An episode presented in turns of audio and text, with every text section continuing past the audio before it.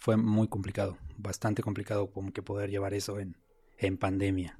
Mm. Porque aquí cae pandemia, yo estaba en, ya en, en una sucursal distinta, cae la pandemia y pues ahora sí que mándenlos a descansar a todos, ¿no? Porque no hay para pagarles a...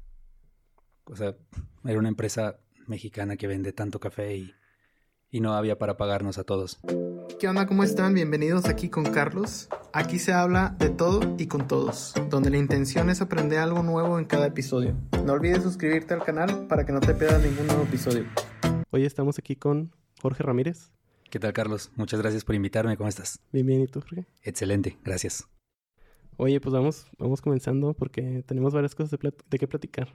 En la- Quería empezar platicando contigo sobre café, obviamente. Te conocí trabajando en una barra de café de El Terrible Juan. Así es. Y, Sí, sí, sí. ¿Y qué onda? ¿Cómo fue que, cómo fue que estuviste ahí trabajando?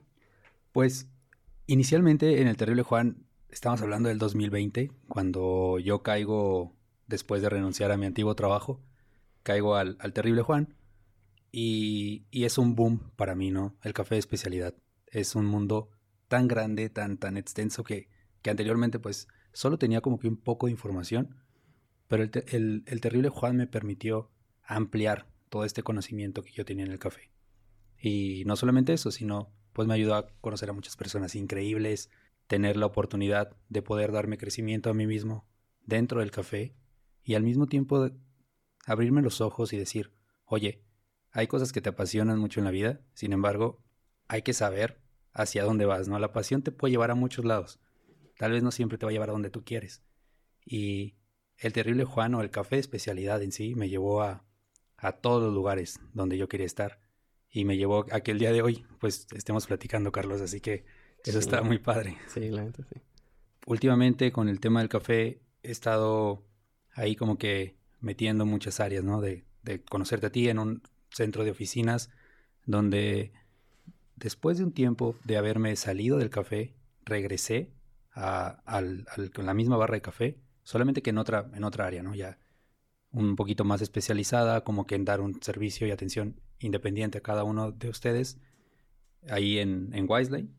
Y pues bueno, súper, súper chido. Ese, ese flujo ya terminó. Terminó este viernes anterior. Ya el 2 de diciembre fue mi último día ahí estando en Wiseline. Sin embargo, pues me llevo muchas cosas, ¿no? Entre esas, pues, haberlos conocido a todos ustedes. Y también, pues, poder estar aquí en este podcast hablando de- del gusto del café. Sí. Bien, lo que es el, el destino, ¿no? Así es. Y dijiste café especialidad. ¿Qué es eso específicamente? Pues el café de especialidad es como este, este paréntesis entre lo que puede ser un café comercial a un café bien cuidado. En el café de especialidad encontramos no solamente el hecho de que el café cultivado en México a ciertas alturas, por ciertos orígenes, sino que también está más enfocado como en realmente estudiar de dónde viene este grano, ¿no? El grano viene de diferentes tipos de arbustos que son cuidados a diferentes tipos de altura y eso mismo nos da un grano que puede ser un poco más fuerte o más resistente. Y no solamente eso, sino que puede ser llevado a diferentes procesos del café en sí. ¿Has escuchado estos términos de café lavado, café natural, honeys, black honey? Bueno, todo esto, el, el café de especialidad no lo ha dado, ¿no? No lo ha brindado desde ya hace algunos años aquí en Guadalajara y nos permite tener todas estas variedades de diferentes granos. Sobre todo, se sirven en, en diferentes barras de aquí de, de Guadalajara. Este, el café de origen este, puede venir desde Oaxaca, puede venir desde Veracruz, desde Chiapas, Nayarit, Puebla. Y ahora sí que, pues es un café súper bien cuidado para llevar la mejor taza con menos defectos a todo este público mexicano que, que está súper interesado ahorita en el tema del café especialidad. Sí, justo algo te quería preguntar de eso, porque también estuve antes, bueno, ayer y antes estuve investigando un poquito más, también yo sobre café, y ahorita se me hizo curioso que dijiste de eh, Oaxaca, de Chiapas, Nayarit, ¿por qué no hay, por ejemplo, un café de Estados Unidos o un café de, de Canadá o así? Generalmente los cafés y los buenos cafés que ves este, son de, de toda esta parte de, de América. Sí, todo, todo tiene que ver por la zona de cultivo. Nosotros en- tenemos esta línea del Ecuador que pues nos dice cómo está el trópico de cáncer y el trópico de, de Capricornio, y entre estos dos trópicos es donde el café crece mejor. ¿Y por qué? Por la altura, por el clima, sobre todo el clima es muy importante. Algo que nos, nos da, sobre todo la información en Internet, es que el clima necesita unas temperaturas muy frías en la noche y cálidas durante el día. Esto va a hacer que el grano adquiera una fuerza para que pueda ser soportado al momento de que es tostado. Entonces, sí es muy importante la región, bastante importante sobre todo, porque un, un, café puede crecer en la azotea de tu casa, pero un buen café sí necesita como que todos estos elementos del clima y de la tierra para que pueda ser un buen café de especialidad. Sobre todo porque tenemos, pues como lo dije hace rato, todas estas variantes del café. No todos los arbustos crecen de la mejor manera en diferentes zonas.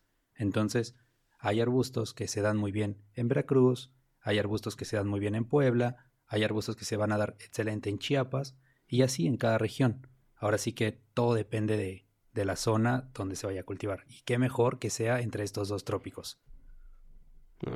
O sea, entonces sí, sí hay café que se da o que hacen en otro lado, simplemente no es de la misma calidad o no es tan bueno. Exactamente, sí, o sea, sí va, sí va a depender mucho de la zona para que tenga calidad el, el café. Porque como te lo digo, o sea, tú, aquí podemos poner una planta de café y puede crecer y puede dar en algún momento la frutilla para que nos dé el grano. Sin embargo, va a haber muchas cositas que van a hacer que ese grano no desarrolle a donde queremos que llegue. Entonces, sí, súper importante. Café que tenga una muy buena región de origen. ¿Y dónde aprendiste tú todo eso? Lo aprendí principalmente en redes, en hay muchas páginas, hay muchas plataformas que te permiten tomar cursos, tomar información.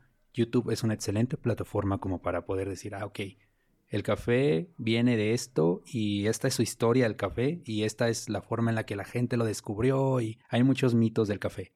Sin embargo, algo muy importante dentro de la historia del café es que nada, nada, nada, nada está escrito en piedra.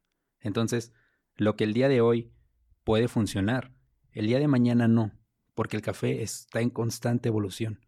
Si tú no evolucionas junto con el café, tú te quedas un paso atrás y el café va a ser algo diferente mañana. Y así, así todos los días. Entonces, todos los días tú, como barista o como auxiliar de una barra, tienes que estar constantemente capacitándote, viendo qué hay, viendo cuáles son las nuevas formas, hay muchas maneras de preparar el café, entonces, ¿qué se te adapta a ti? Pero sobre todo, y muy importante, ¿qué es lo que necesita tu grano para poder desarrollarlo? No solamente nosotros podemos hacer mil cosas nuevas y mil cosas diferentes, pero si tu grano no se desarrolla con lo que tú haces, hay que buscar qué necesitas hacer para poder desarrollar ese grano. Entonces, la experiencia te lleva a simplemente seguir buscando esa perfección de decir, si yo hago esto diferente, mi grano puede trabajar mejor. Entonces, los baristas tienen que estar en constante capacitación y las mejores plataformas son, normalmente no son gratuitas, que habría, me habría gustado decir, las mejores plataformas son gratuitas, pero no, hay que pagar cursos, hay que pagar este, talleres, hay que estar ahí constantemente recibiendo información de muchas plataformas para poder seguirte innovando dentro del mundo del café. Y ahorita me platicabas que trabajaste en Starbucks. O sea, ¿ahí fue como que tu iniciación al café o fue mucho antes? Realmente fue mucho antes. Yo tenía unos ocho años y siempre me ha gustado las ventas, siempre me ha gustado vender. Entonces, cuando estaba chiquito, yo, donde vivía, estaba muy cerca un tianguis. De hecho, es por la zona del Vestir Medrano, es una zona muy popular aquí en Guadalajara, y antes el comercio ahí estaba súper, súper fluido. Entonces los viernes había un tianguis donde desde a las 2 de la mañana los camiones llegaban de diferentes partes del país, desde Culiacán, Baja California, Tijuana, Chihuahua, y llegaban exclusivamente a comprar en ese tianguis, porque la ropa se daba muy barata y de muy buena calidad. Entonces, nosotros, mi familia, tiene una farmacia desde hace ya 60 años, justamente ahí, y nosotros vivíamos arriba. En las, abajo eran los negocios y arriba era la, vivienda. Entonces, mi familia, mi mamá y mi papá se bajaban a abrir la farmacia muy temprano y la gente llegaba y preguntaba, oye, ¿tienes, ¿tienes café? Y pues no, no vendíamos café, vendíamos aguas y vendíamos refrescos. Y un día dije a mamá, oye, ¿por qué no ponemos una, una torre de agua caliente, un bote de Nescafé, un azúcar y pues vendemos café, ¿no? dijo, no, pues es que la gente que más llega a vender café es la gente muy temprano. Pues nos levantamos temprano, pues ¿qué tiene? El viernes yo entraba a la escuela a las 7, a las 8 de la mañana. O sea, me, permitía un, un, lapso de tiempo. Y sí, sí, un día me dijo, ¿sabes qué? Pues compramos la torre de agua y tú te vas a levantar más temprano a servir café. Y así estuvimos como dos meses. Yo servía el agua caliente y se la daba a la gente para que la gente le echara el café y le echara el azúcar. Porque la gente de rancho es muy exclusiva para su café. si se los preparabas mal, olvídate, no te volvían a consumir. Entonces, no había fallas entregar un vaso de agua caliente. A los dos meses fuimos a, hacer las compras de la casa, ahí al Walmart, y vi una máquina pequeña, caserita, para hacer capuchinos. Y yo estaba de que, los capuchinos, ¿no? Ya gente ya me había preguntado anteriormente si vendía capuchinos y lo que ofrecía yo era un sobrecito de Nescafé que abrías, lo echabas en todo caliente y lo revolvías y se hacía como un capuchino. Pero pues no llevaba leche, era pura agua. Entonces, llegamos, llegamos de, del Walmart a la casa y tenía una máquina de capuchinos nueva.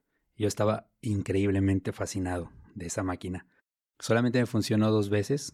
Honestamente, una máquina casera no la podía sacar a, a, trabajar por muchos temas, ¿no? Los temas que ahorita conozco como cómo sacabas un espresso. Antes yo le echaba café, café del mismo soluble y pues ahí como que nomás lo, lo, tapaba y salía un, salía así un chorreadero de agua increíble. Y a la gente solamente le ponía la leche caliente y aquí tienes, ¿no? Es un capuchino.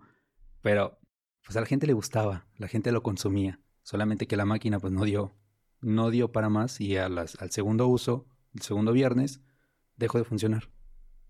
Fue como muy triste, pero pues ya no iba a comprar otra máquina casera nueva porque no me funcionaba para sacar 20 bebidas en, no sé, dos horas. Fue muy, fue muy difícil, pero ese fue mi primer acercamiento al café.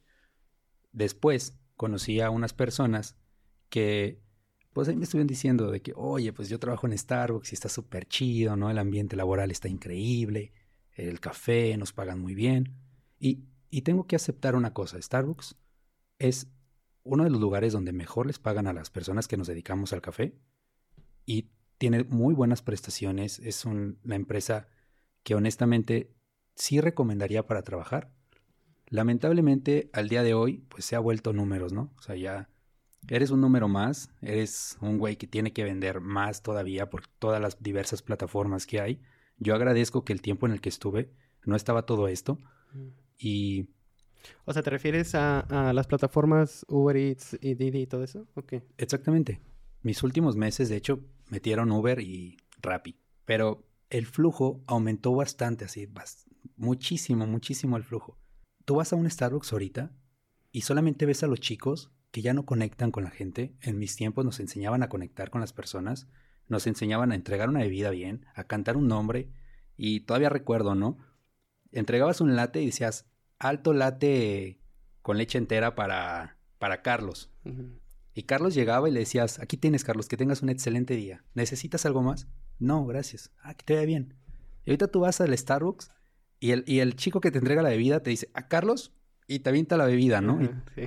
y, honestamente, mm, los voy a defender, no lo hacen porque se hayan quitado esos valores. Simplemente el, el hecho de que todo el tiempo estén produciendo, produciendo, produciendo, produciendo, pues mató mucho esta área. Sí, aparte, o sea, sí me acuerdo cuando recién había salido de Starbucks que, que era un, ah, pues voy porque me atiende bonito, le ponen el nombre a, mi vaso y, y, era bueno el servicio. Y ahorita, pues incluso vas a algún Starbucks y depende del, lugar, haces mucha fila. Sí, antes no, no, no era así. Mi experiencia trabajando en Starbucks fue, te lo digo, de verdad fue increíble.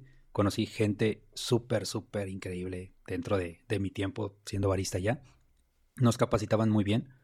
Y aquí entra el paréntesis donde realmente me interesó tanto el café, porque nos daban un curso que se llama Coffee Master, que antes sí existía, ahorita ya, ya no existe, lo quitaron, y había ciertos privilegios para entrar acá, ¿no? Tú tenías que cumplir con ciertas, ciertas normas y ellos te aceptaban y tú podías acreditarte como un Coffee Master.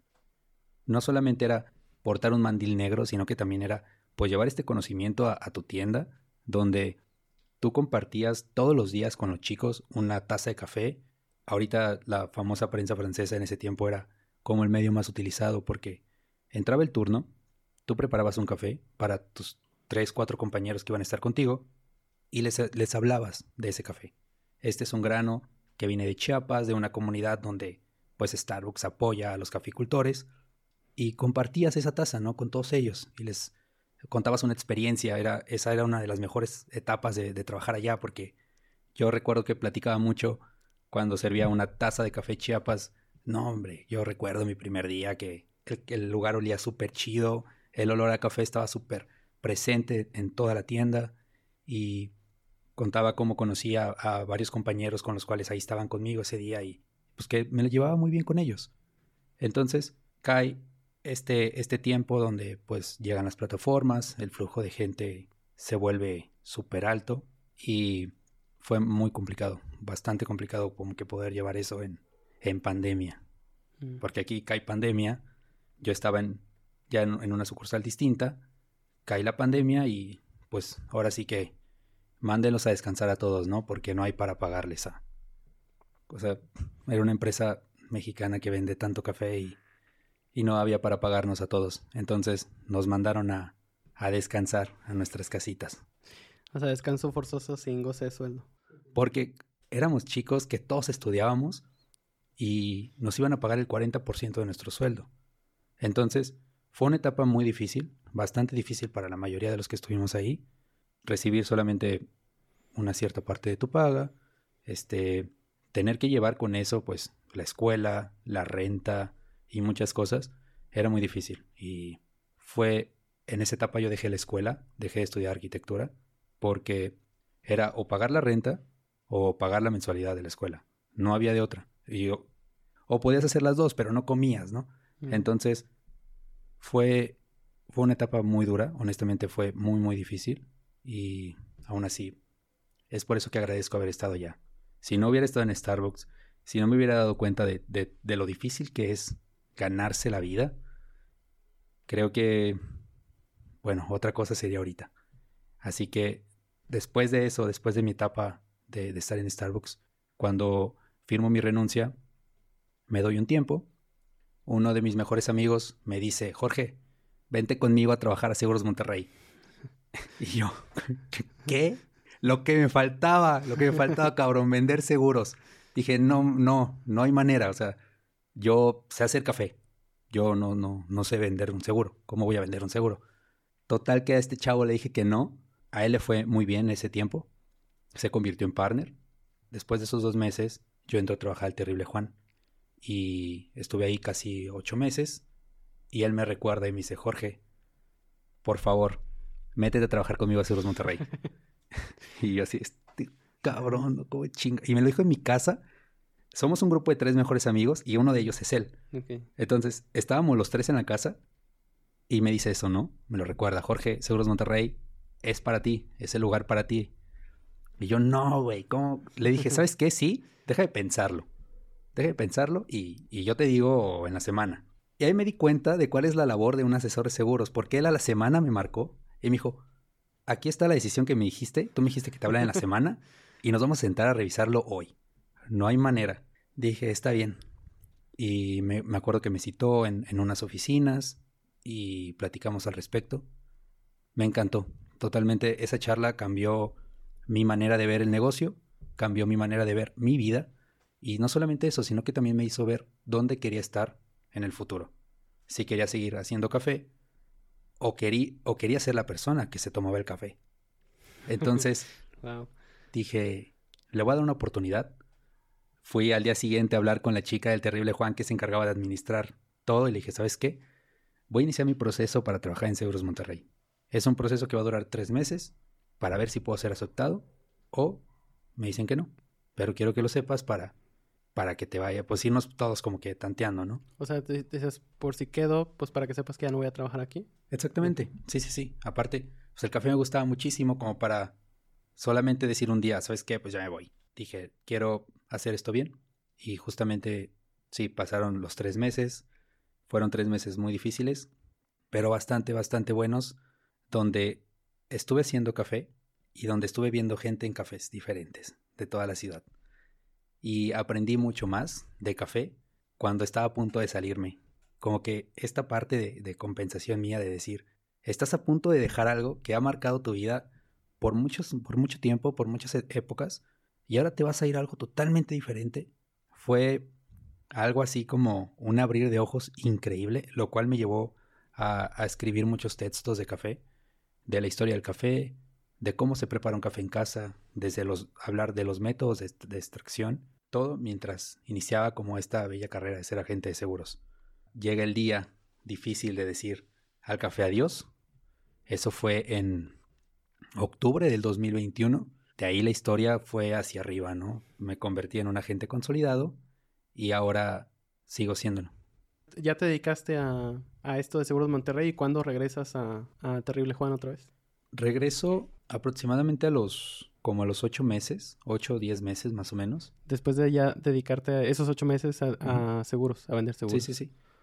Regreso un día que, que vi una, un post de Juan diciendo que estaba buscando a un barista de poco tiempo. Oye, paréntesis, ¿hablas de Juan? O sea, ¿así se llama el dueño del Terrible Juan? Sí, ¿Se sí, sí, sí. Juan? Sí. ok. Y veo que él busca a alguien que, que dure poquito tiempo en horas trabajando En una barra que yo ya había escuchado alguna vez que existió, que es Wiseline. Y se me hizo súper chido, ¿no? De que, oye, pues son, son seis horas, yo puedo trabajar ahí en la mañana y puedo seguir con lo mío en la tarde. Porque algo que no te dicen en un principio en la carrera de asesor es que va a llegar un momento donde viste a todo el mundo y se te acaban los nombres. y, y hay pánico, hay un- mucho pánico. Entonces, yo vi Wiseline como matar pájaros de dos pájaros de un tiro. Regresar a hacer algo que me encanta mientras conozco gente. Entonces, hablo con Juan, le digo, oye, ¿qué onda, no? O sea, háblame más de Wiseline. Y él me dice, ¿sabes qué? Pues estoy buscando a alguien y tú quedas muy bien ahí, este, ¿qué onda? ¿Cuándo, ¿cuándo inicias? No, pues la barra abrió como un mes y medio después de esa charla. Mientras tanto estuve ahí como que entre, entre una y otra sucursal, ahí como que rotando. Esto, esto pasó ya cuando empezó a terminar lo de la pandemia, ¿no? O sea, ya cuando ya podía la gente ir a trabajar a la oficina y así. Exactamente. Ahí todavía en Wiseline creo que no los habían regresado. Los regresaron, si no me equivoco, en julio. Julio, sí. Fue cuando yo empecé a ir a, a Wiseline. No, junio, julio, agosto, septiembre. No, sí fue en julio. A finales de julio. Reabren las oficinas en Wiseline. Reabre la barra del terrible Juan allá adentro. Y pues con eso caí yo ahí a, a ser el barista de, del terrible Juan dentro de Wiseline. Y duraste ese tiempo ahí como barista de Terrible Juan dentro de Wiseline, pero entonces hablaste primero de que lo peor que te puede pasar es no conocer más gente o no ver caras nuevas. Y después hablaste de entrar a aquí. ¿Cómo se relacionan esas dos cosas? La parte más interesante de todo es que lo primero que, que pasó cuando yo llegué a Wiseline fue que me volví a enamorar totalmente de hacer café. Honestamente se me olvidaba a momentos que era agente de seguros. Yo, yo regresé a un hábitat natural donde bateaba bebidas, donde atendía personas, platicaba con ellas y sobre todo pues ahí andaba como que platicando un poco de, de lo del tema del café, ¿no? se prestó bastante que, que, no era una barra muy concurrida de personas, entonces había la disposición de hablar. Poco a poco, pues me di cuenta de que, oye, Jorge, eres agente de seguros, está súper chido que, que, que, estés aquí, que estés haciendo algo que te gusta tanto. Sin embargo, pues hay que, no hay que despegar el ojo de ese camino, ¿no? De esa, de esa otra área de oportunidad en tu vida. Entonces fue como, tienes razón. Ya había pasado como 15, 21 días donde no se me pasaba por la cabeza nada de, de, lo del tema.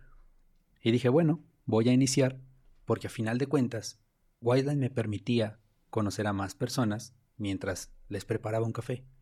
Y honestamente, Carlos, esta, este trabajo es un trabajo de confianza. No, mis, lo, las cosas que yo hago no las puedo presentarle a alguien que no me tiene confianza. Hablas de los seguros. Exactamente. Entonces, las personas que se acercaban conmigo no solamente me preguntaban a veces cosas del café, sino de como de mi vida personal.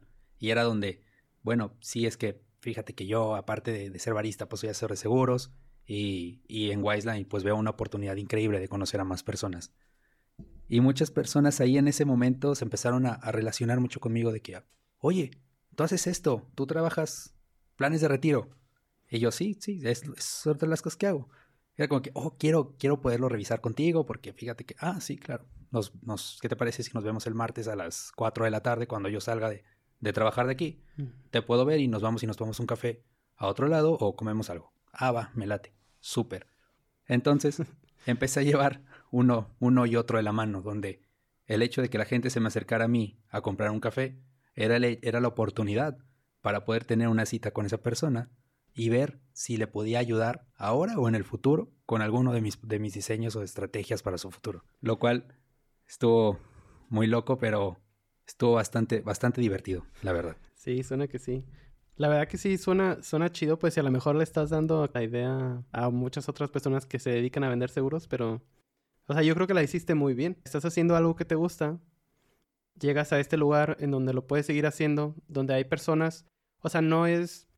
Creo que trabajar ahí donde trabajaste, pues que básicamente no es un lugar abierto al público en general, si no es una oficina, como si fuera un tipo... No es un coworking, pues, pero es como si fuera un coworking y tú estás dentro de una barra, entonces llega persona de confianza, por así decirlo, contigo.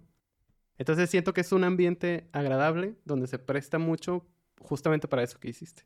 O sea, platico con esas personas eh, que les va bien, que tienen ese interés por, o sea, planes de retiro, este planes de inversión, cosas así. Entonces, pues casi, casi, bueno, siento que para ti se dio como muy, muy orgánicamente. Sí, me sentía como un pez en el agua, la verdad, y estoy muy contento de, de que haya pasado eso. Y al final, ¿por qué decides o por qué se da esta, esta ruptura? ¿Por qué te vas de ahí? Mm, Pues uno de los motivos por los cuales me voy es que había, había planes de hacer como cambios para mejorar las áreas de, dentro del café. Entonces, los planes que ellos tenían para, para Wiseline no eran los mismos planes que, que yo tenía también para mí. Entonces, pues tomé la decisión de dejar el café. También digo, no todo es tristeza. Sí, sí me, sí fue como que, ay, bueno, un, un bajón a la realidad, ¿no? Como, oye, otra vez a trabajar acá, allá te estás divirtiendo mucho, vente, vente, vente para acá, para, para, para acá a trabajar. Eh, entonces, digo, ya, ya es momento de, de venir a trabajar, ¿no? Y, y los planes que ellos tenían, pues, honestamente no, no iban, no iban de la mano con, con lo que yo, yo estaba planeando para hacer el cierre de año. Y pues di las gracias, dije, bueno, el plan de, de, de un cambio de, de, de tienda no era precisamente lo, pues, lo que yo estoy buscando. A mí, Wiseline fue el lugar y es el lugar en donde yo quería estar. La verdad, agradezco mucho eso. Estoy totalmente feliz de haber estado allá. Sin embargo, otra, otra barra solamente me iba a hacer, pues, estar bateando bebidas, estar, regresar a lo de antes, ¿sabes? Regresar a, a, a ser un, un, una persona dentro de una barra donde, pues, solamente estás ahí entregando cosas. Lo cual no digo que sea malo, porque honestamente es uno de los mejores trabajos que puedes tener en la vida, honestamente, ser, ser un barista es increíble. Este, sin embargo, pues ya, ya no iba con lo que yo, con lo que yo quiero lograr para, para mi futuro, que es hacer crecer esta, esta área de, de ser asesores seguros. Eh, es un área que me va a permitir en algún momento poder retomar ciertas áreas que he dejado, como la universidad, regresar a terminar la escuela, este, practicar más mis hobbies, estar más ahí profundizado en las cosas que me gusta hacer. Y la carrera de asesores seguros me lo permite. Entonces voy a regresar a este punto de decir, otra vez arranco con las personas que ya conocí en Wiseline, tengo citas con ellos, les ayudo en sus áreas de, de, de protección o, o, ahorro o el retiro o cualquier tema que tengan de inversión. Y de ahí, pues adelante, ¿no? A seguir todavía con esta carrera, que es una carrera que pues va a durar toda la vida. Digo, pues está bien, qué chido que lo veas de esa forma. Y eso pasó, dices, este viernes pasado. Sí. Vas a retomar entonces la carrera de arquitectura. O sea, la habías dejado y hasta este punto todavía no la retomabas. Así es, la, la dejé en pandemia. Cuando estaba en Starbucks ya no podía pagar la carrera. Tenía una beca y aún así ya no, ya no, ya no lo podía pagar. Estaba ganando, creo que a la quincena ganaba como 1900 pesos, algo así. Este, ganaba como el 35, 40% de mi sueldo y no nos llevábamos bonos. Y pues bueno, era, era mi renta o era la universidad. Un día hice un pago para pagar la escuela y pues fue el último.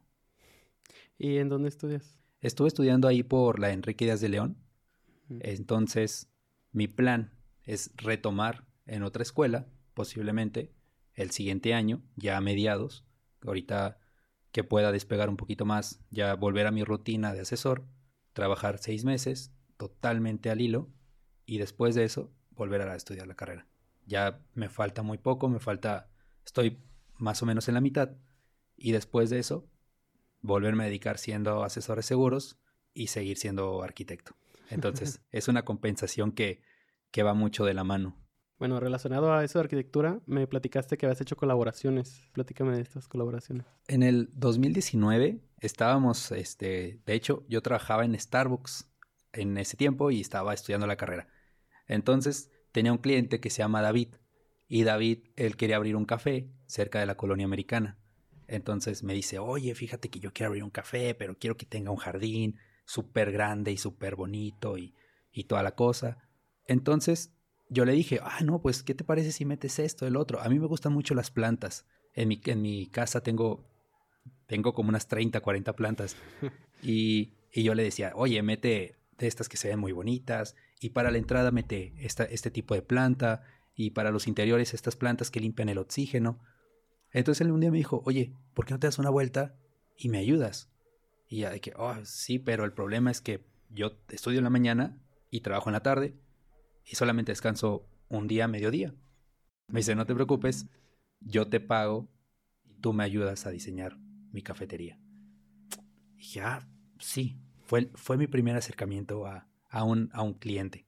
Entonces, llego al café, al, al, a la casa, y empezamos a planear todo, ¿no? Oye, pues aquí va esto, aquí va el otro. Has pensado en las sillas, has pensado en las mesas, en, la barra. Y él, oye, pues no, no he pensado en nada, ¿no? Yo solamente quería que me ayudaras a arreglar el jardín. Pero, ¿me puedes ayudar con lo de la barra? Sí, pues a final de cuentas mi trabajo en Starbucks me hacía moverme dentro de una barra. Entonces sabía de dimensiones, sabía de alturas y le ayudé a, esta persona, a David, a terminar de hacer un boceto de cómo iba a quedar toda la cafetería.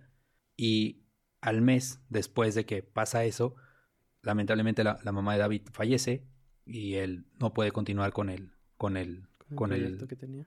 Con, así es. Y bueno, es algo que hasta el día de hoy David no ha soltado. Es algo que sí se tiene en pie. Sin embargo, pues este declive económico de la muerte de un familiar por enfermedad, pues sí le tuvo que costar un poquito de, tiempo y dinero. Es algo que hemos platicado y al 2024 puede que volvamos a fortalecer eso y volverlo a hacer.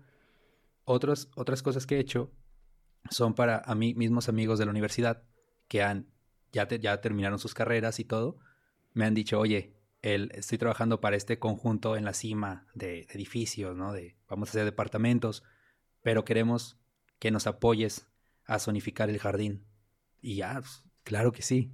Entonces, he estado en colaboración con, arquitectos en Zapopan, donde hemos diseñado desde, desde pequeñas cuadras que tienen jardines al centro hasta torres de departamentos, como por, por ahí por Lapna, donde el jardín o el área de circulación también han tenido un poco de impacto, donde he estado haciendo colaboraciones.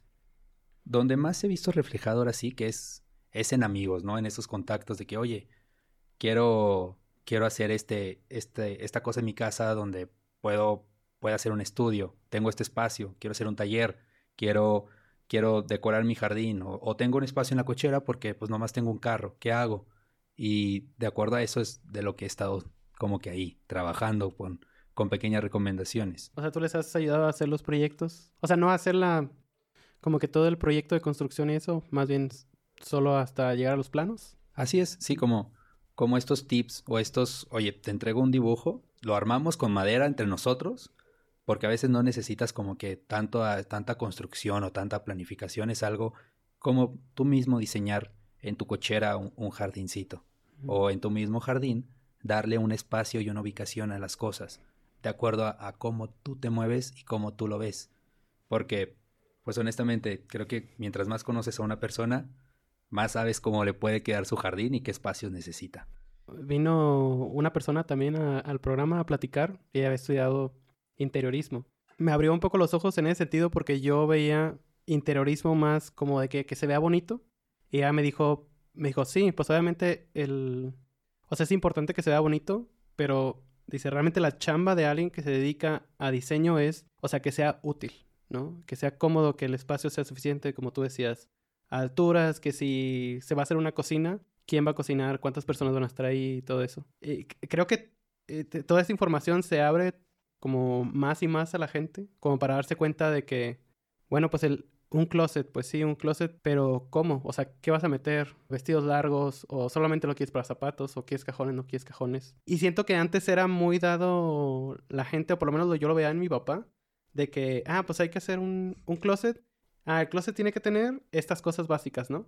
Y se las daba a hacer a alguien y esa persona lo hacía como esta persona sabía y todos los que hacía los hacía iguales, ¿no? Y ahora siento que han cambiado muchas las cosas hacia ese lado, de que no o sea, ¿cómo lo necesitas? ¿Qué vas a hacer? Y ahorita que hablabas de, bueno, la cochera o, el espacio del jardín, pues, ¿qué vas a hacer aquí? ¿O cómo lo vas a, cómo lo vas a utilizar? Sí, creo que aquí, aquí el, el hack o el mejor, la mejor ayuda es siempre conoce a tu cliente. Una vez que tú conoces lo que tu cliente quiere, le vas a dar algo que necesita. Y va a tener una mayor, mayor conformidad. Decir, oye, gracias, ¿no? O sea, porque algo que pasa mucho dentro de la arquitectura es que todos tienen una idea muy general. A mí, la arquitectura es esto porque es esto. Y no, porque a mí porque es esto, ¿no? Sí, güey. Pero no, no vas a hacer 20 casas para ti. Vas a hacer 20 casas para 20 diferentes cabrones. ¿Qué le gusta a cada uno de ellos, no? Sí. Es, eso creo que es, al final la respuesta es, conoce a tu cliente, créale algo que a él, él necesite y va a quedar fascinado.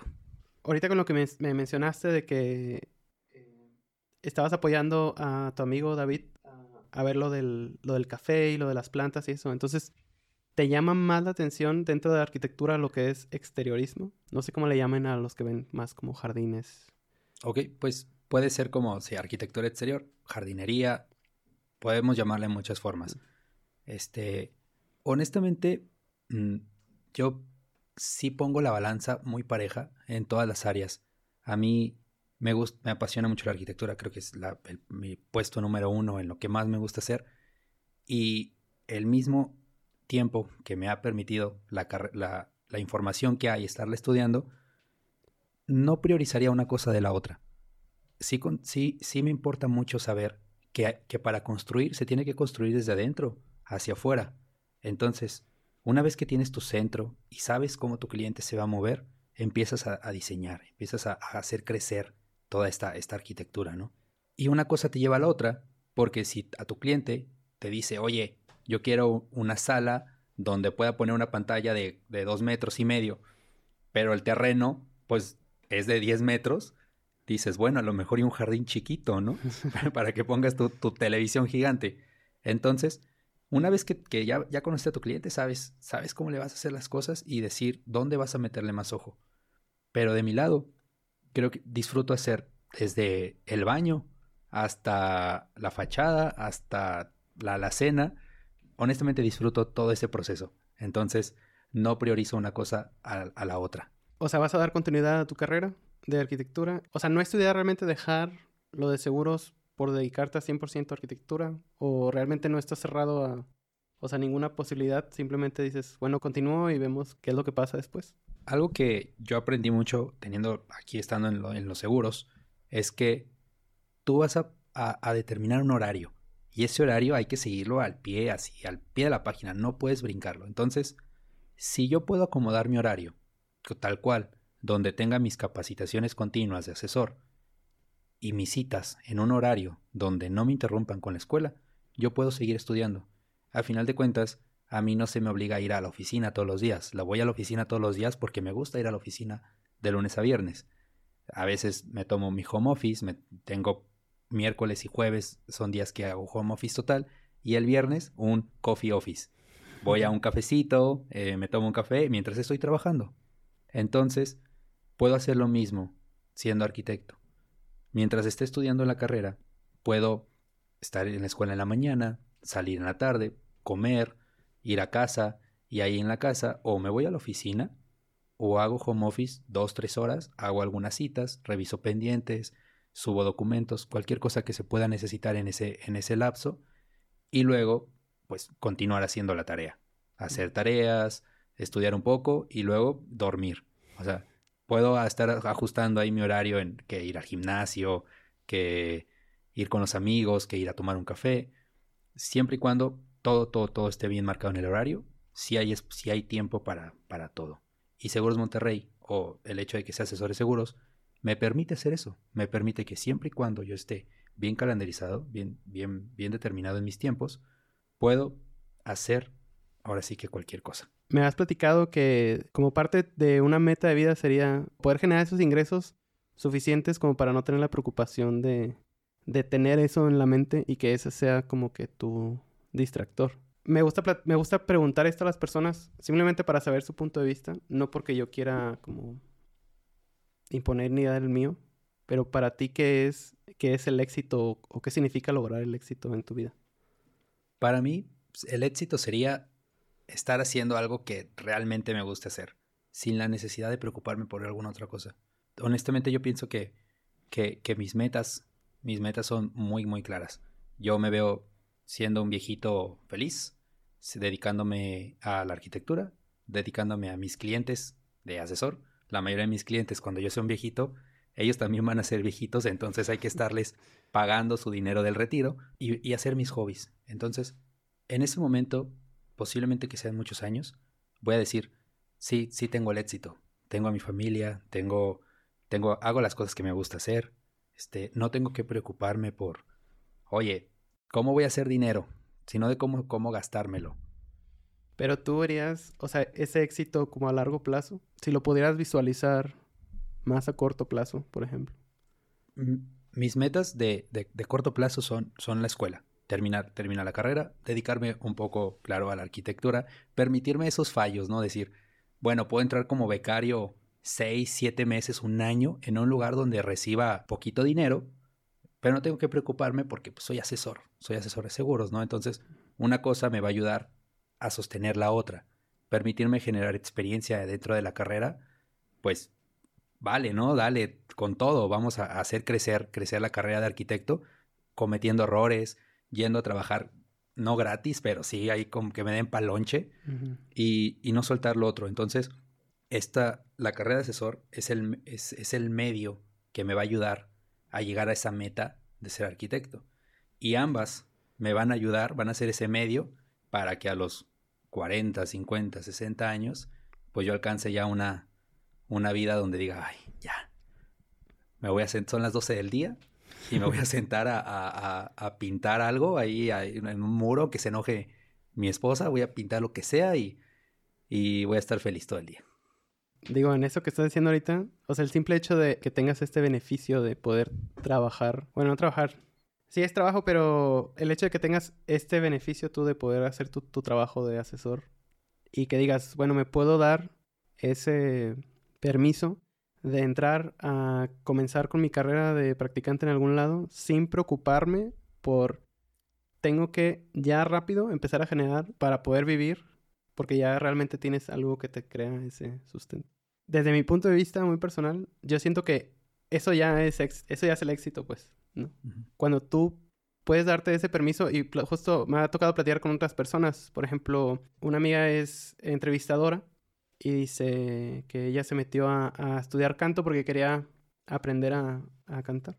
Entonces dice que como que mucha gente que se metía ahí era porque querían realmente desarrollar su carrera de artistas. Entonces se, se esforzaban tanto como que dejaban de hacerlo de una forma divertida o de una forma que realmente se fuera dando porque forzaban las cosas tanto que dejaba de ser, pues no sé, algo que, que de verdad fuera como una pasión. Entonces dice, bueno, pues yo, yo tuve otra suerte. Yo ya tenía mi trabajo de otra cosa y simplemente entré como si fuera un hobby. Dice, al final lo desarrollé y lo hago semiprofesionalmente. Pero creo que esa parte de, bueno, tuve o la suerte o no sé cómo lo quiero decir, de, de encontrar esto que sustenta lo otro, que puede ser mi hobby, está, pues está bien chido y, y neta que me imagino que ha de ser un caso, ojalá que no, o sea, ojalá que la gente fácilmente encuentre ese tipo de cosas, pero, pero probablemente sí es algo que pasa muy raro, ¿no? Y justamente, digo, ahora que estoy haciendo estos programas, veo otros o escucho otros y escucho, no sé si he escuchado a, a Diego Rosarín. Sí, sí, sí, sí. Me gusta mucho su plática porque sí, bueno, a mí se me hace demasiada información la que suelta él en tan poco tiempo. Eh, y está, o sea, me pone mucho a pensar muchas cosas. Pero hay ciertas cosas que dice que como que difiere un poco, o no sé si difiere o, no termino de entender, pero él habla sobre, se llama la meritocracia, que dice, bueno, la gente cree que mientras más se esfuerza, más, como que más merece o más puede lograr, mientras más esfuerzo pone en lo que hace. Y él compara, no sé, por decirlo así, a lo mejor un albañil mientras más duro trabaja, más lejos va a llegar. Y bueno, una cosa es, pues mientras más trabaja, más gana, pues sí, porque hace más trabajo. Pero eso no quiere decir que vaya a alcanzar ciertas metas que podría alcanzar alguien que a lo mejor estudia o trabaja en otro sector o tuvo como, no sé, cierta ayuda de parte de la familia. Siento que sí, si lo llevas a ese extremo, pues a lo mejor sería muy difícil que alguien que ya tiene ese tiempo recorrido y está tan maleado de estar trabajando como que en, una sola cosa y no, y ya, ya dejó de ver ese futuro prometedor, pueda alcanzarlo, ¿no? Pero una persona que va iniciando, joven, digámoslo así, no necesariamente, pero que mantenga esa visión y que sepa, o sea, yo siento que si, si una persona, por ejemplo, como tú, que tienes esa visión y dices, pues yo voy a acabar mi carrera y yo quiero vivir de esta forma, y no ves obstáculos en tu camino, pues probablemente sí lleguen y te los topes y los resuelvas, pero no ves una muralla que no te permite pasar. Y no sé si lo que él dice va más orientado a eso, de que de verdad hay una muralla que no deja pasar a la gente, pero yo siento que sí, en su mayoría es la misma gente que cree que existe esa muralla y que no pueden cruzarla, pues. Recuerdo algo que me decía mucho mi papá cuando estaba niño. Él decía que, las, que él me decía, el miedo pesa. Si tú entras al mar con miedo, te vas a ahogar. Pero si entras tranquilo, vas a nadar y la corriente te va a permitir llegar a donde quieres. Honestamente, las, las personas creo que perdemos mucha visión al sentirnos ¿sabes qué? Pues tengo todos, tengo un trabajo estable. Y este trabajo estable me permite ciertas cosas. Ok, es, bastante válido. Pero, ok, una persona que, está en su trabajo y, y, va todos los días y dice, este trabajo está cómodo, está chido, me permite hacer ciertas cosas y te permite alcanzar ciertas cosas para tu estilo de vida, adelante. Honestamente, eso está, eso está bien, ¿no? Creo que los, los, los, las metas son muy personales y posiblemente la muralla dentro de diferentes áreas no exista. Sin embargo, a veces una persona quiere llegar a un lugar y ve la muralla y hay murallas que son altísimas, altísimas, altísimas. ¿Cómo, cómo las vas a escalar? ¿Y, qué pasa? ¿Asusta? Asusta un chingo. O sea, tratar de, tratar de subir una muralla. recuerdo al Jorge del 2020 viendo su muralla y, y estaba asustadísimo, ¿no? Diciendo, no sé qué hacer con mi vida. O me quedo aquí y me clavo aquí porque estoy bien, estoy cómodo. Está, ahí está la muralla, pero a lo mejor y, y, me voy a un ladito, ¿no? Así la recorro y la estudio y la veo. Mientras más aprendas de la muralla, te vas a dar cuenta de que la muralla va a seguir ahí. No, estudiándola, aprendiéndola, no te va a permitir escalar hasta que un día te detienes y dices, ¿sabes qué? Ya, ya estoy harto de esta pinche muralla que está aquí, quiero ver qué hay al otro lado, ¿no? Y pues te pones y la escalas. Es un acto muy difícil, honestamente, no es, no es, nada, no es, nada, no es nada fácil. Hay veces que, que la estás subiendo y te caes. Hay que, volverlas, hay que volverlo a intentar, ¿no? Mientras más, mientras más la escalas, te vas a dar cuenta de que puedes ir más ligero, más ligero, y hay medios que te van a ayudar a subir de una forma más, más, e, más eficiente. Porque trabajar duro no es llegar a tu casa y partirte el lomo, con el lomo partido, perdón. Trabajar duro es llegar a tu casa y saber que hiciste lo que tenías que hacer así te haya tardado una hora o así te haya tardado 16 horas, pero lo hiciste. Entonces, no hay que desgastarse en, la chamba con, la meritocracia de que hay, que chingarnos el lomo para, para ganarnos eh, la comida. A lo mejor y sí, pero si nos enfocamos en que hay que chingarse para ganárselo, te vas a seguir chingando. Sin embargo, si te enfocas en hacer lo que tienes que hacer para poder llegar ahí, creo que es más fácil. A veces este tipo de, temas se me hace muy, muy, difícil porque las palabras no se, me, no se me dan muy bien hablando de esto, porque hay muchos contextos sobre si la persona tuvo estos medios para llegar o no y, todo esto. Creo, no quiero entrar en ese punto, simplemente creo que mientras las personas nos enfoquemos en hacer lo que nos toca, vamos a llegar más fácil a cumplir nuestras metas. Sí, totalmente de acuerdo. Y creo que como tú dices, es, es un poco difícil la verdad este tema porque hay demasiadas variables.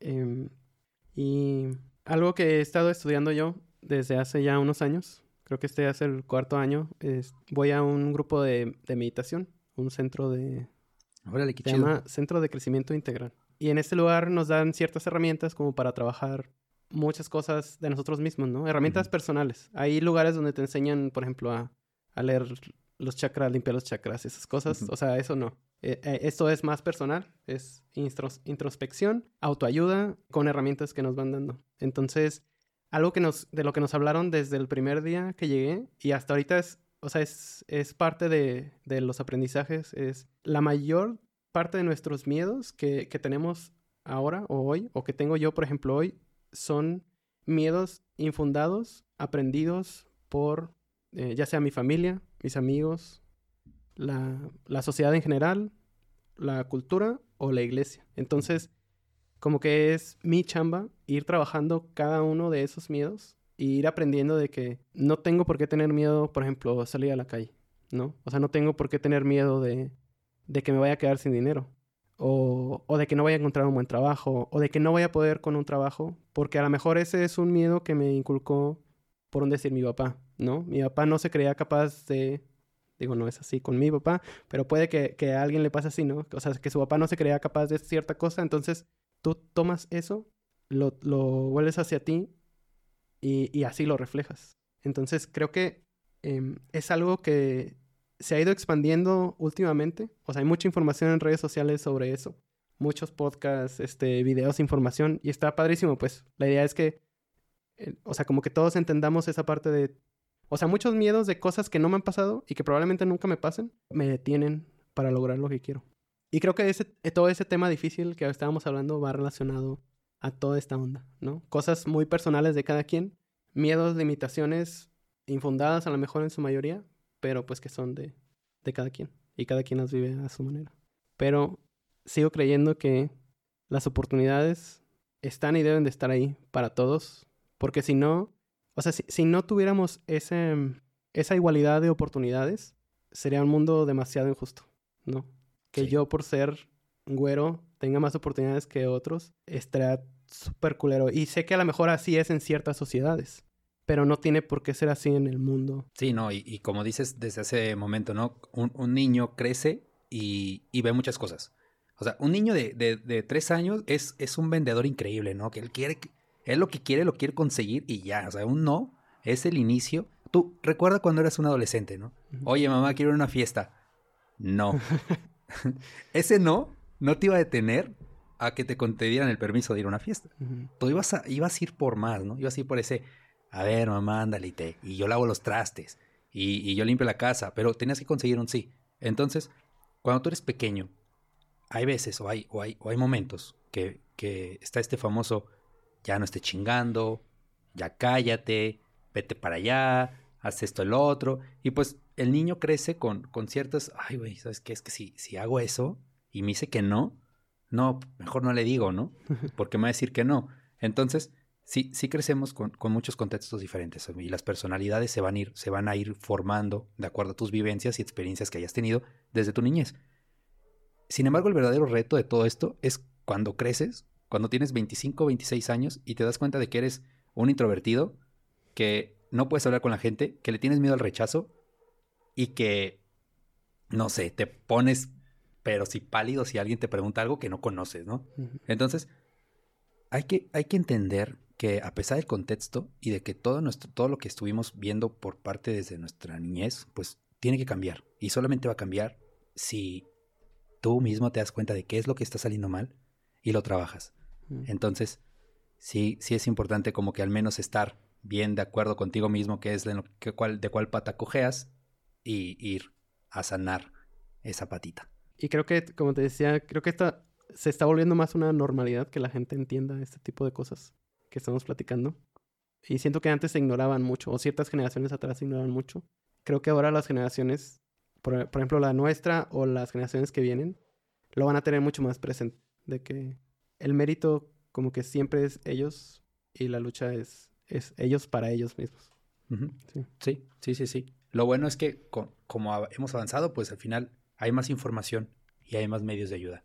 Y lo importante es solo buscarlos y encontrarlos. Digo, hablando de esto y de cómo rompemos los miedos y eso, dijiste que empezaste a estudiar, o sea, cuando, cuando pasó lo de Starbucks, tú tuviste que dejarlo de arquitectura. Digo, me imagino que tuvo que haber sido muy cabrón esa parte, tener que dejar de estudiar algo que querías hacer. Pero ¿cómo fue que, que inicialmente empezaste a estudiar arquitectura?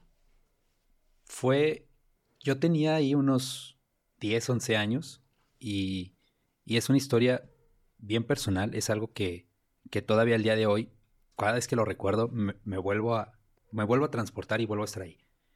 Este, fue una noche, yo en casa donde crecí, teníamos un tercer piso y en ese tercer piso solo había un cuarto y, esta, y alrededor era la azotea de la casa y en ese, ese cuarto tenía dos accesos, uno del lado izquierdo y el otro del lado derecho. Los dos colindaban, exactamente eran de la misma posición.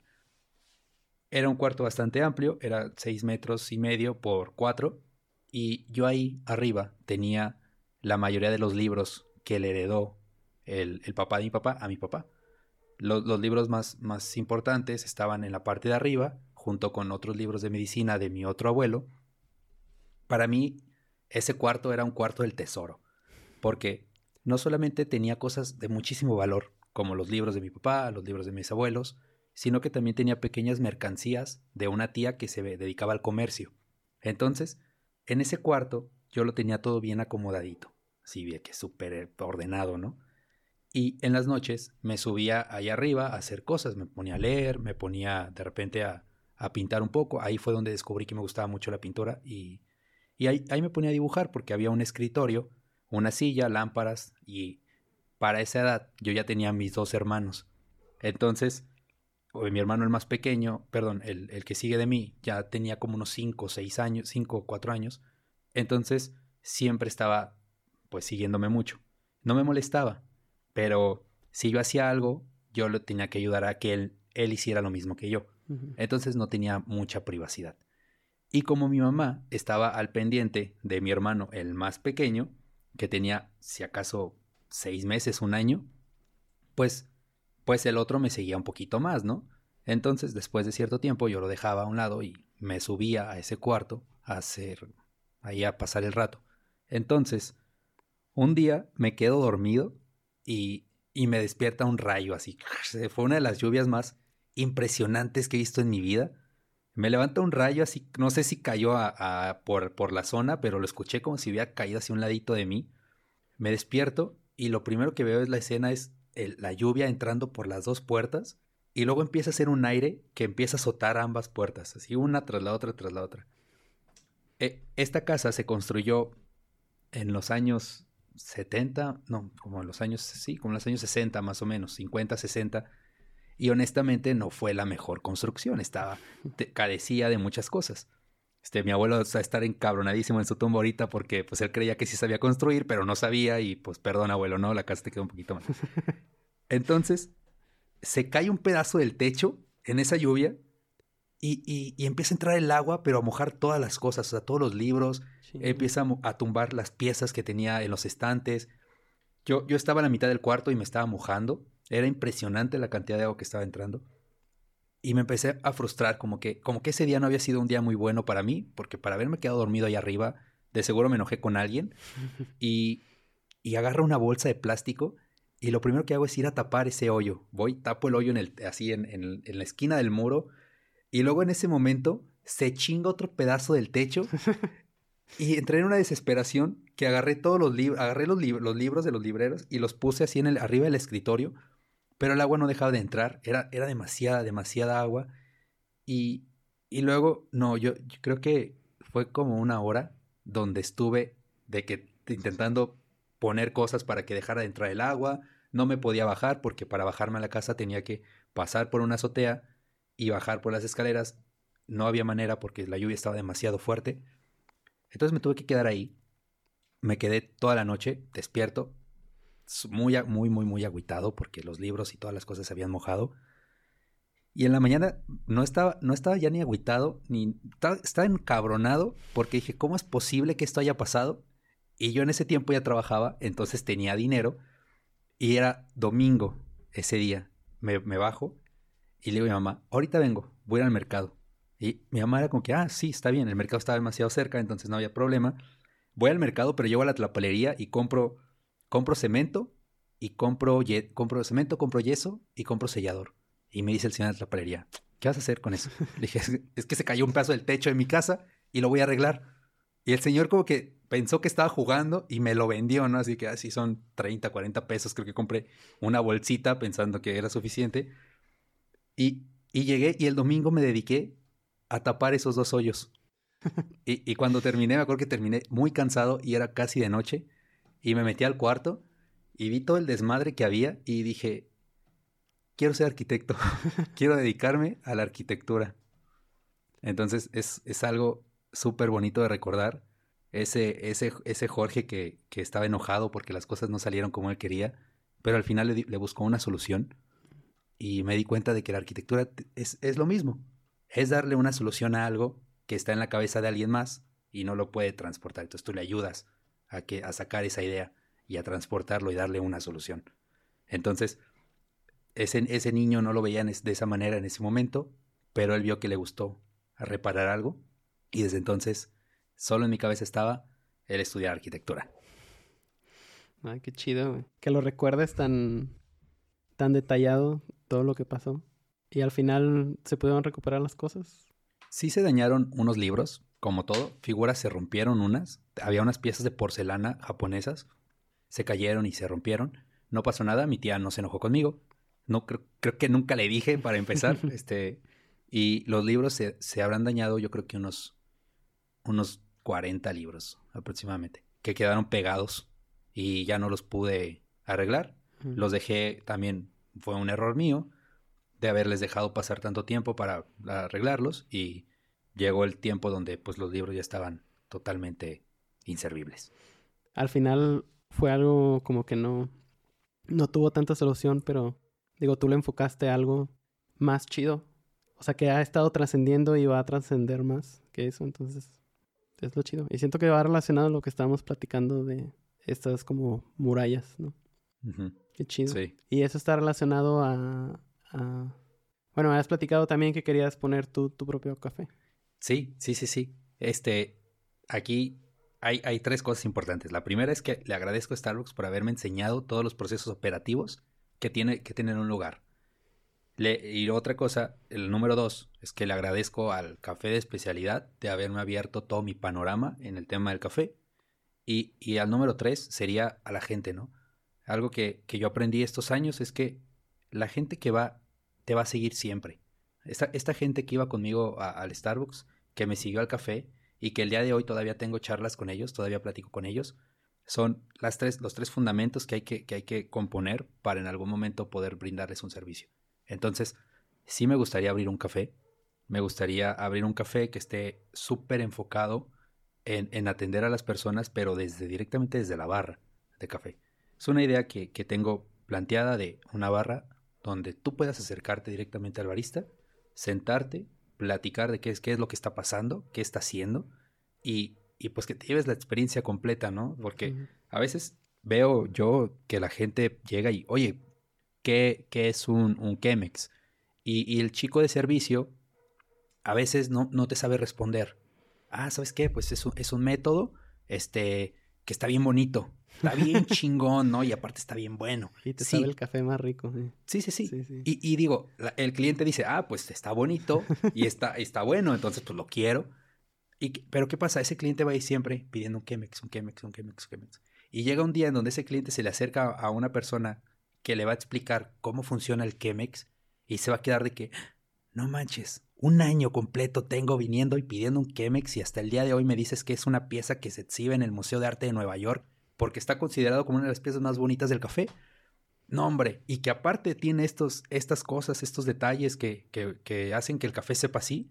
Entonces, esta, esta, este, esta idea de abrir el café de esta forma es darle un servicio a la gente donde se le informe qué le estamos preparando, que él mismo vea cómo lo hace, no solamente para que vea y lo consuma, sino también porque a las personas les gusta hacer un café en casa. Entonces, si tú aquí ves cómo preparar un café te lo vas a llevar la idea a tu casa y la vas a preparar estando en casa. No, no me da miedo que la gente vaya y saque información y luego deje de ir, porque somos demasiadas personas. Somos un chingo de gente, güey. Entonces, no me preocupa perder a los primeros 20, 30 clientes que van a ir y se lo van a hacer en su casa, porque van a llegar más personas. Al final de cuentas, si tú trataste bien a esa persona, por más café que haga en su casa, va a regresar. Va a regresar y te va a ir a ver a ti, oye, ¿cómo estás? ¿Por qué? Porque muchas cosas nos hacen volver a un café. Y lo más importante es el, la manera en la que te trataron y la forma en la que pues esta persona te, te explicó que te está preparando. Y eso, eso marca una diferencia gigante cuando tú como consumidor estás comprando algo.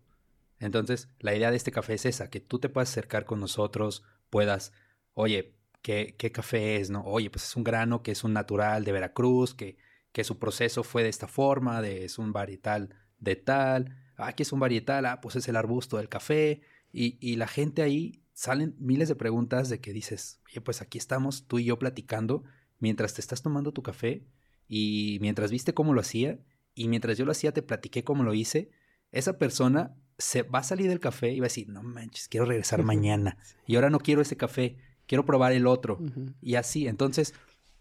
Eso, esa es como mi idea, ¿no? De decir, oye, mientras tomas un café vas a tener una charla con la persona que te lo hizo, va a ser tu contacto directo a la persona que te lo preparó, y eso pues va a enriquecernos tanto a mí como, como pues el, el barista, conocerte a ti y a ti como el consumidor que vayas y conozcas nuestro café. No, pues suena bien chido. Yo definitivamente iría a ese café. Sí, ahí, Y- te, ahí te vamos a esperar. Claro que sí, ya todos. Y, y qué chido, digo, qué chido que lo platiques como, como una experiencia, porque justamente platicaba con unas amigas que vinieron hace dos programas, que ellas tienen unas velas que hacen con velas con cera a base de soya. Le ponen, pues, aromatizante, le ponen flores, este, algunos cuarzos, cosas así. Y para ellas tienen un significado como cada vela, pues, pero lo que me gustó de su producto es que asocian un dios azteca a cada vela. Y según el aroma, las flores y lo que ponen dentro de la vela, asocian esos atributos a este dios. Y le ponen una historia. Y te, te dan unas hojas en donde recitan esa historia. Entonces, creo que personas que tenemos o que tienen un criterio van a ir siempre a buscar la experiencia más allá de, de la cosa que me vayas a vender, ¿no?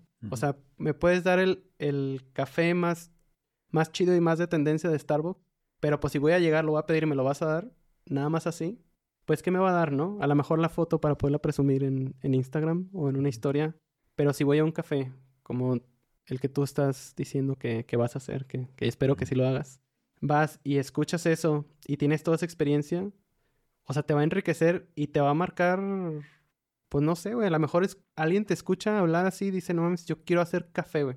Yo me quiero dedicar al café. Porque escuché a este güey que lo- me lo explicó con tanto detalle, con tanta pasión. Y, y creo que eso, volviendo a lo mismo que estábamos platicando, es, faltan esas personas medicina o esas personas inspiración que dejen ese legado de inspiración a otros que vienen caminando y que digan, no mames, o sea, sí se puede, ¿no? Sí se puede. Y más allá de que sí se puede, hay cosas bien chingonas atrás de algo tan simple, diciéndolo vagamente, un café, ¿no? Sí, este. El, el café es es súper religioso. Súper, súper, súper religioso. Es como si yo te digo, los chiles rellenos no son como a ti te gustan, son como a mí me gustan.